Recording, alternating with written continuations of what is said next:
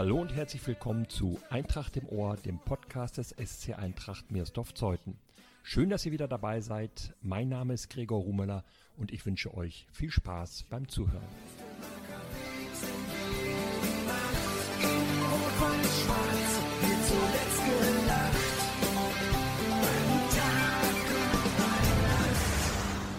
Er ist ein wichtiger Teil der Erfolgsära, in der die Eintracht den Durchmarsch von der Landesklasse in die Brandenburg-Liga schaffte. Noch heute kickt er am Wüstemarker Weg in der zweiten Mannschaft. Beruflich hat es ihn allerdings nach Cottbus verschlagen. Dort leitet er das Nachwuchsleistungszentrum des früheren Bundesligisten FC Energie. Herzlich willkommen, Sebastian König. Ja, vielen Dank für die Einladung. Ich freue mich sehr. Sehr gerne. Sebastian, du hast dich beruflich im Fußball etabliert. Ist damit für dich ein Traum wahr geworden? Ähm, ein ganz großes Ja. Ähm, es ist wirklich äh, nicht selbstverständlich und das muss man sich immer mal wieder sagen, dass man, im, wenn man im Fußball arbeiten darf und das sein täglicher Job ist, ähm, alle, die mich kennen, wissen, wissen, dass ich schon immer Fußball verrückt war. Ähm, und dort arbeiten zu dürfen, jeden Tag aufzustehen, um sich dann um Fußball und inhaltliche Sachen zu kümmern, Fußballspiele anzuschauen, ähm, Jugendliche auszubilden, das ist äh, ja also mein Traumjob und da bin ich aber auch sehr, sehr, sehr, sehr froh drüber und stolz, den haben zu dürfen. Wie bist du denn Leiter des Nachwuchsleistungszentrums bei Energie Cottbus geworden? Ich bin, ja, habe mich dann irgendwann entschieden, ähm, auch auf die Trainerschiene zu setzen, weil ich, weil ich da sehr gute Erfahrungen gemacht habe, weil mir das, äh, glaube ich, glaube ich, liegt und bin dann ähm, Trainer in der Oberliga bei Germania Schöneiche gewesen, ähm, wo, wo wir dann, glaube ich, eine ganz gute Saison gespielt haben und dann ist Energie Cottbus auf mich aufmerksam geworden. Ich durfte zwei Jahre als U17-Trainer dort arbeiten und ja, wie es dann so ist, mein Chef ist damals dann nach Köln gegangen, NLZ-Leiter in Köln geworden und der Verein hat mir die, die Aufgabe übertragen und jetzt bin ich seit mittlerweile ja, zweieinhalb Jahren für, die, für das gesamte Nachwuchsleistungszentrum verantwortlich. Erzähl doch bitte mal, welche Aufgaben du als Leiter des Nachwuchsleistungszentrums in Cottbus hast. Es ist eine ganz vielschichtige Aufgabe. Es geht über Elterngespräche, es, ähm, den, Jungs zu, den Eltern zu erklären, warum es vielleicht mal nicht reicht für die Jungs. Ähm, es geht um Spielerscouting, es geht um die Einschulungssichtung, es geht um die Verbindung von Schule, Internat und, und Fußball. Ähm, es geht darum, welche Spieler dann oben irgendwann Verträge kriegen. Es geht um, geht um Förderverträge. Es geht um ja auch ähm, Personalmanagement. Ähm, wir haben 40, 40 Mitarbeiter, davon sind ungefähr acht hauptamtlich. Das heißt, auch diese Auswahl, Betreuung, Weiterentwicklung liegt in meinen Händen. Also es ist eine sehr vielschichtige Aufgabe, die riesengroßen Spaß macht, ähm, aber auch herausfordernd ist. Aber kommen wir zur ersten Frage zurück. Ähm, das ist ein Traum, das machen zu dürfen. Reicht das denn dann, wenn man für diese vielen Aufgaben eine Trainerausbildung gemacht hat? Nee, würde glaube ich nicht reichen. Da bin ich aber durch das Sportstudium, was ich in Berlin ähm, gemacht habe, relativ, äh, relativ breit aufgestellt und ähm, die Trainer an sich ähm, sind aber auch sehr viel, vielseitig, vielschichtig. Wir haben Lehrer bei uns, wir haben Physiotherapeuten. Ähm, also der Weg in den Fußball ist sehr, sehr vielschichtig und das ist, glaube ich, auch das Spannende, dass so viele Charaktere da auch bei, bei uns sind und sich die, sich die Klingen kreuzen. Zwischendurch warst du dann ja auch noch sportlicher Leiter bei Energie, standst ein bisschen mehr im Rampenlicht, hast allerdings den Job Ende vergangenen Jahres aufgegeben. Wie kam es dazu? Ja, es, es war, eine, war zehn Monate lang eine, Doppelfunktion im Prinzip. Der Verein hatte mich gebeten, ob ich das, ähm, ob ich das auch abdecken kann. Ich habe das, äh, klar, also das ist ja auch eine Chance oder eine, eine spannende Phase, das auch mal mitzumachen. Ähm, ich will aber im Fußball und im Sport arbeiten und äh, diese Position dann hat dann schon mehr Richtung ja, auch politische Sachen, in den, man ist mehr im, am Hintergrund rödeln, ähm, am Organisieren und äh, ich will immer, ich will nicht so weit, das habe ich mir immer vorgenommen, nicht so weit vom Rasen weg. Also der Rasen muss schon, schon nah dran sein. Und zum anderen ist der, der Job des Nachwuchsleiters einfach auch eine, eine Vollzeitstelle und da kann man nicht, sage ich mal, nebenbei auch noch was machen, ähm, was genauso viel Zeit und, und Anspruch hat. Und ich habe dann auch einen Anspruch an meine Arbeit, der, der sehr hoch ist, glaube ich. Deswegen ähm, dann die Entscheidung wirklich, äh, ja, sich wieder auf eine Sache komplett zu konzentrieren. Die A- und B-Junioren von Energie spielen jeweils in der Bundesliga, treten dort gegen Mannschaften wie Leipzig und Wolfsburg an, etablierte Topclubs, bei denen auch wesentlich mehr Geld zur Verfügung steht. Wie hat Cottbus es geschafft, seine wichtigsten Nachwuchsmannschaften so weit zu bringen? Ja, in der Tat, hast, du hast das genau richtig alle gesagt und analysiert. Es ist äh, nicht selbstverständlich. Und wenn man sich die Vereine äh, anschaut, gegen die wir da Woche für Woche uns ähm, versuchen, Punkte zu erkämpfen, ist das, ist das für uns die Champions League, so nenne ich es immer es ist ein gutes Sichtungssystem. Wir profitieren von, von einem tollen Sichtungssystem in Brandenburg, dass äh, alle Stützpunktspieler zumindest gesichtet werden von uns und wir die besten Spieler aus ganz Brandenburg kriegen. Wir versuchen dann natürlich die Mannschaften zu verstärken Richtung U17, U19 aus Berlin oder auch von, den, von anderen Nachwuchsleistungszentren, wo es vielleicht nicht mehr weitergeht, ob bei Hertha oder, oder auch Union. Ähm, ja, und dann ist es, glaube ich, das große Plus in Cottbus, dass wir alles auf einem Gelände haben. Wir haben die Schule, wir haben das Internat und die Trainingsplätze auf einem Gelände. Das heißt, die Eltern haben ein großes Vertrauen auch und wir haben ja akribische, mittlerweile auch viele gute junge Trainer. Und ich glaube, das ist so ein kleines Erfolgsgeheimnis, so ein gallisches Dorf, was früher Energie auch in der Männerbereich in der Bundesliga war, haben wir jetzt im Jugendbereich geschaffen. Und ja, es kommt jetzt keiner, keiner gerne nach, nach Cottbus. Wir haben letztes Jahr Bayern München im DFB-Pokal geschlagen, dieses Jahr VfB Stuttgart. Und das ist so diese, in dieser Underdog-Rolle fühlen wir uns wohl und sehen, dass die Arbeit äh, oder harte Arbeit auch da belohnt werden kann. Wenn die beiden wichtigsten Jugendmannschaften, wie du es sagst, quasi in der Champions League spielen, die Männermannschaft allerdings nur in der vierten Liga, Sieht sich Energie Cottbus denn eher als Ausbildungsclub für größere Vereine? Ich glaube, es kann, nur, es kann nur diesen Weg geben des Ausbildungsvereins. Das ist natürlich auch ein Vorteil, dass der, dass der Einstieg, sage ich mal, in die vierte Liga vielleicht leichter ist als bei einem Zweitligisten. Ne, das, das zum einen. Ähm, aber zum anderen kann, kann das nur der Weg sein. In der Lausitz äh, liegt jetzt nicht besonders viel Geld rum, wie vielleicht in westlicheren Regionen. Daher, daher sind wir auf, auf, auf harte Arbeit, auf die Jungs angewiesen. Wir können die Jungs gut ausbilden, können sie dann vielleicht auch mal verkaufen, davon wieder dann ähm, ja, andere Trainer bezahlen, neue Sachen entwickeln. Ausbildungsverein definitiv ja und ähm, auch nur das kann, glaube ich, der Weg in der Zukunft für Energie Cottbus sein. Besteht denn die Hoffnung, dass Energie mal wieder in die dritte Liga aufsteigt oder in die zweite Liga? Vom Bundesliga will ich jetzt mal gar nicht reden.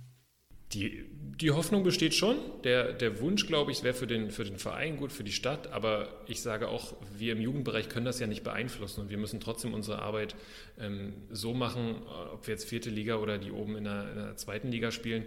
Ich glaube, dass das für uns nicht so, nicht so ausschlaggebend ist. Ich würde mich natürlich freuen für die, für die Stadt, für den Verein und die Region. Ähm, mir ist aber viel wichtiger, dass wir, sage ich mal, die A- und Bundesliga äh, wirklich auch erhalten für die Jungs. Wobei ihr mit Dirk Lottner jetzt einen Trainer habt, der sicherlich sehr ambitioniert ist, wenn ich das richtig sehe. Ja, Dirk Lottner, das war bei den ersten Gesprächen schon, schon klar, der will, der will nicht lange Viertligatrainer sein. Auch er will sich, will sich weiterentwickeln. Das ist ein ehemaliger Bundesliga-Profi, der über 400 Spiele gemacht hat, auch in der Bundesliga. Ähm, das, das, das wird schon, es muss auch wieder ein Ziel sein, sage ich mal, in diesen, in diesen Profibereich zurückzukommen. Aber wie es so oft im Leben oder dann auch im Fußball ist, liegt es natürlich ähm, sehr, sehr häufig an den finanziellen Mitteln. Du weißt ja sicherlich, dass viele Experten die Nachwuchsarbeit im deutschen Fußball insgesamt in der Krise sehen. Stefan Kunz, der aktuelle U21-Nationaltrainer, hat erst kürzlich gesagt, als es um einen Vergleich mit anderen Top-Nationen des Fußballs ging, wir sind sowas von abgeschlagen. Wie siehst du das als Insider? Bekommen wir Probleme, guten Nachwuchs zu finden für die Bundesliga und später dann auch für die Nationalmannschaft?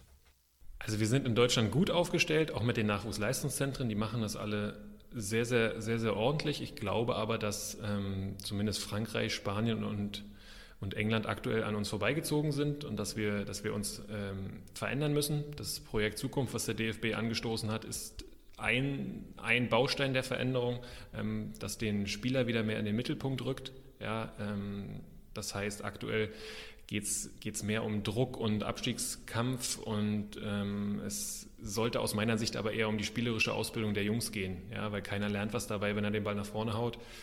Ähm, sondern die Jungs lernen was dabei, wenn sie von hinten rausspielen müssen, wenn sie vorne ins 1 gegen 1 äh, gehen müssen. Und wenn man über den Tellerrand hinausschaut, haben die anderen Länder andere Ligenmodelle ja, und andere Entwicklungsformen. Es ist sicherlich auch ein Generationsproblem, ja, dass die Generation jetzt so ist, wie sie ist. Stichwort Smartphone, Stichwort jetzt vielleicht auch Corona, ähm, dass, dass die Deutschen dann eher verwöhnt sind. Aber das werden wir im Fußball jetzt nicht ändern können. Das heißt, wir müssen das wieder äh, beeinflussen, was, wir beeinflussen können. Und ich glaube, das sind Wettbewerbe, Wettbewerbsstruktur, ähm, Trainerausbildung, ähm, weil der Trainer ist am Ende immer der Schlüssel und wir brauchen bessere Trainer. Das heißt also, wir suchen wieder die Dribbler, die Mädchen und Jungs, die sich trauen, was Verrücktes zu machen und nicht mehr nur die, die sich relativ einfach in ein taktisches Korsett pressen lassen. Ja, genau. Und das, das ist es ja auch. Ich muss als Trainer, muss ich, wenn ich ein Spiel unbedingt gewinnen will, um meinen Job zu behalten, dann presse ich die in ein taktisches Konstrukt. Ähm, wenn ich aber ausbilden will und will, dass der Spieler in der Bundesliga landet, dann stelle ich den auf die Position, wo er am besten ist. Egal, ob ich jetzt das Spiel vielleicht gewinne oder verliere. Ähm, wo er ins Eins gegen Eins gehen muss, wo ich ihn immer wieder fordere.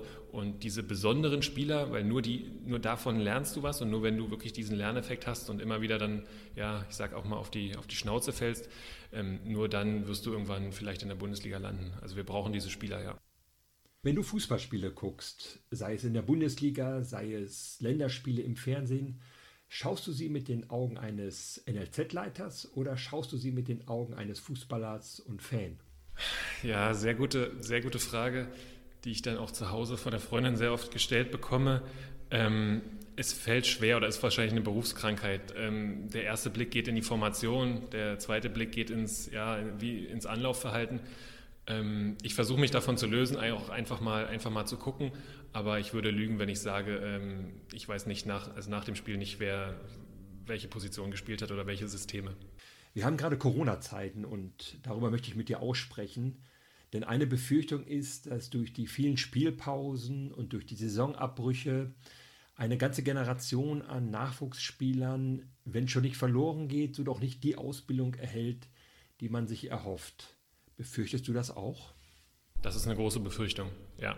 Ähm, da, da, muss man zwei Aspekte beachten. Wir haben die, die Generation, die jetzt gerade ähm, im professionelleren Bereich ist und dieser, also der Jahrgang 2002, der genau jetzt im Sommer in den Männerbereich kommt, die konnten sich für keinen Verein anbieten. Die hatten ein Jahr weniger Spiele als alle anderen, die sich irgendwann an, angeboten haben.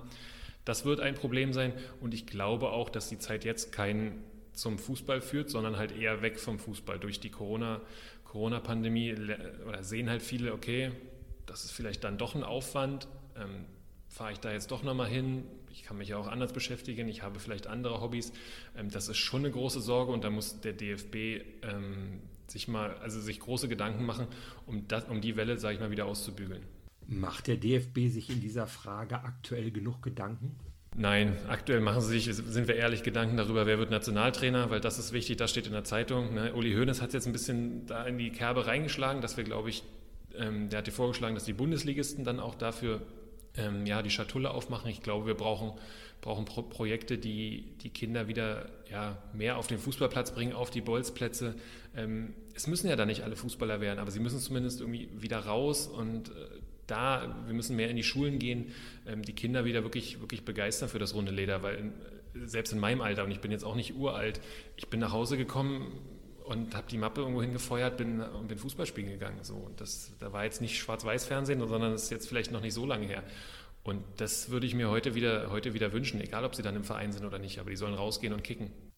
Du hast eben gesagt, du möchtest in deinem Job möglichst nah am Platz sein, noch ein wenig den Rasen riechen. Wo siehst du dich in Zukunft eher als Trainer oder dann doch wie jetzt gerade im administrativen Bereich?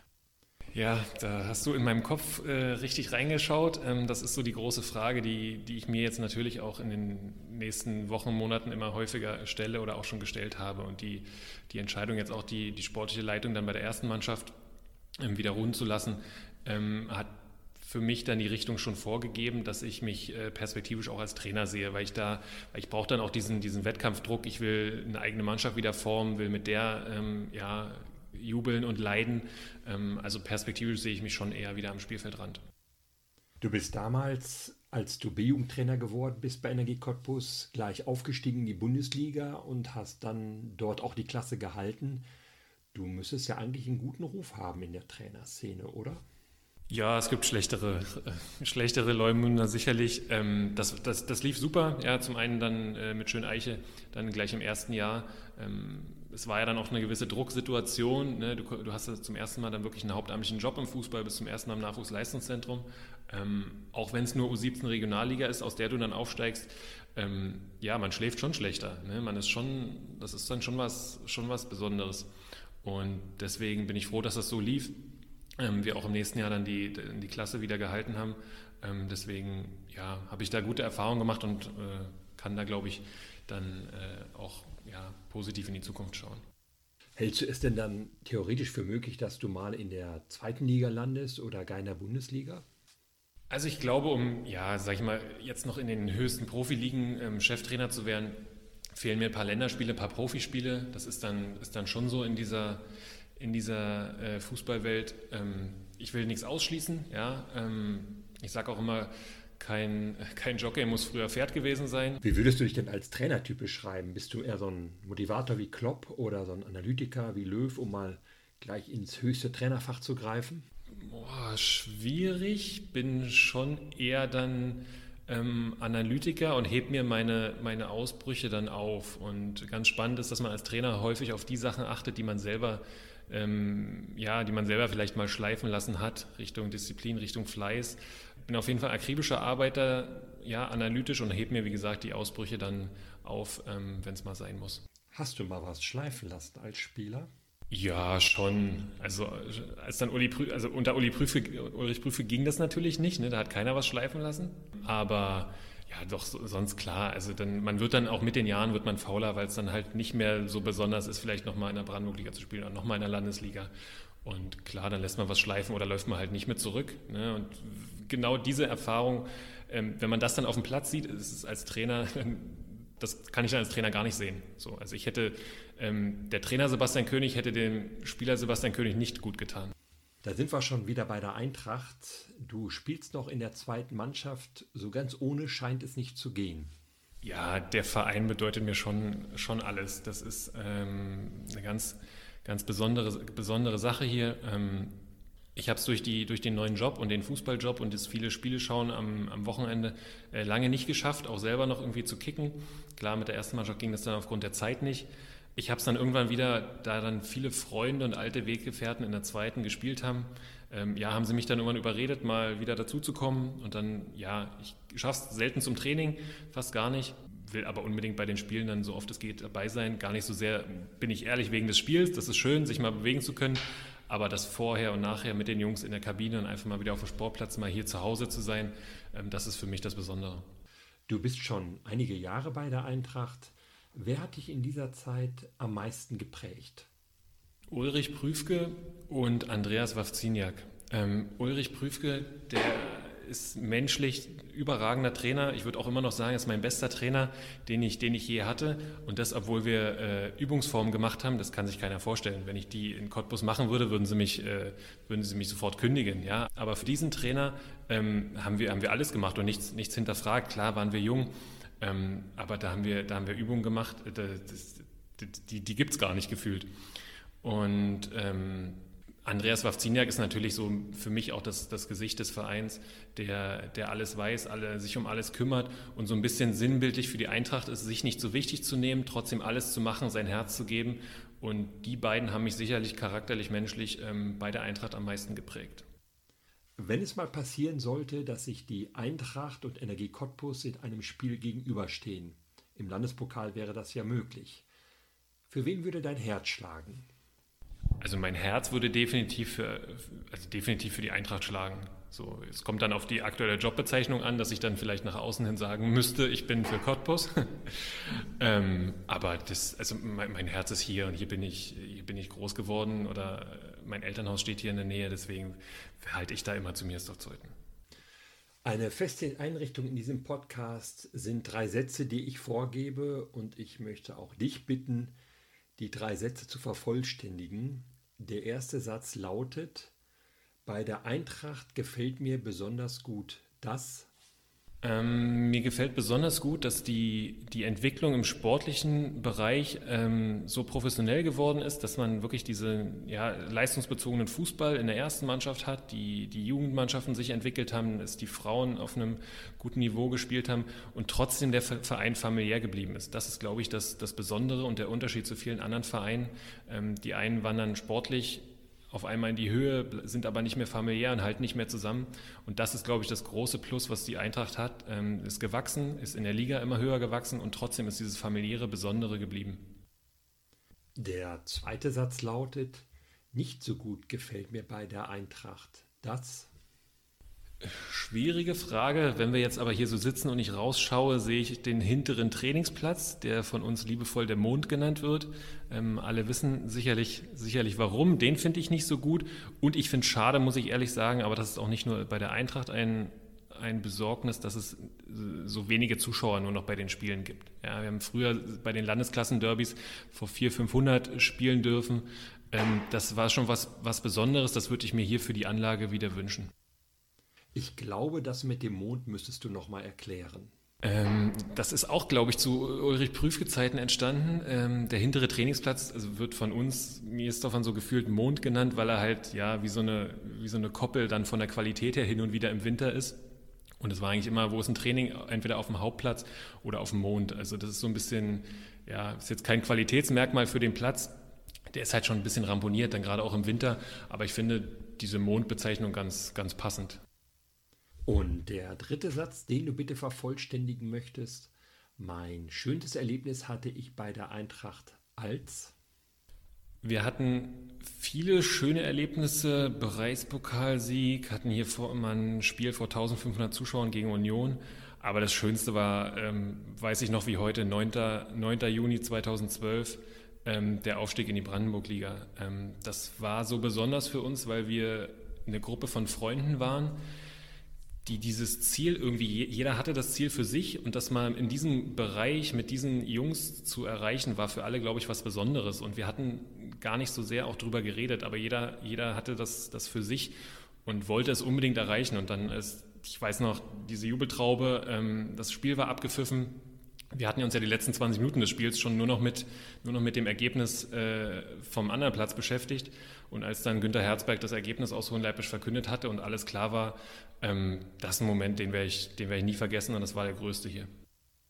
Ich wünsche dir viele weitere Aufstiege, egal ob als Trainer oder Leiter des Nachwuchsleistungszentrums oder in irgendeiner anderen Funktion im Fußball. Vielen Dank, lieber Sebastian, dass du dir die Zeit genommen hast für diesen Podcast und dass du uns Einblicke gewährt hast in deine Tätigkeit als NLZ-Leiter bei Energie Cottbus. Alles Gute für deine Zukunft. Vielen Dank, hat großen Spaß gemacht und äh, danke, dass ihr den Podcast hier macht. Vielen Dank.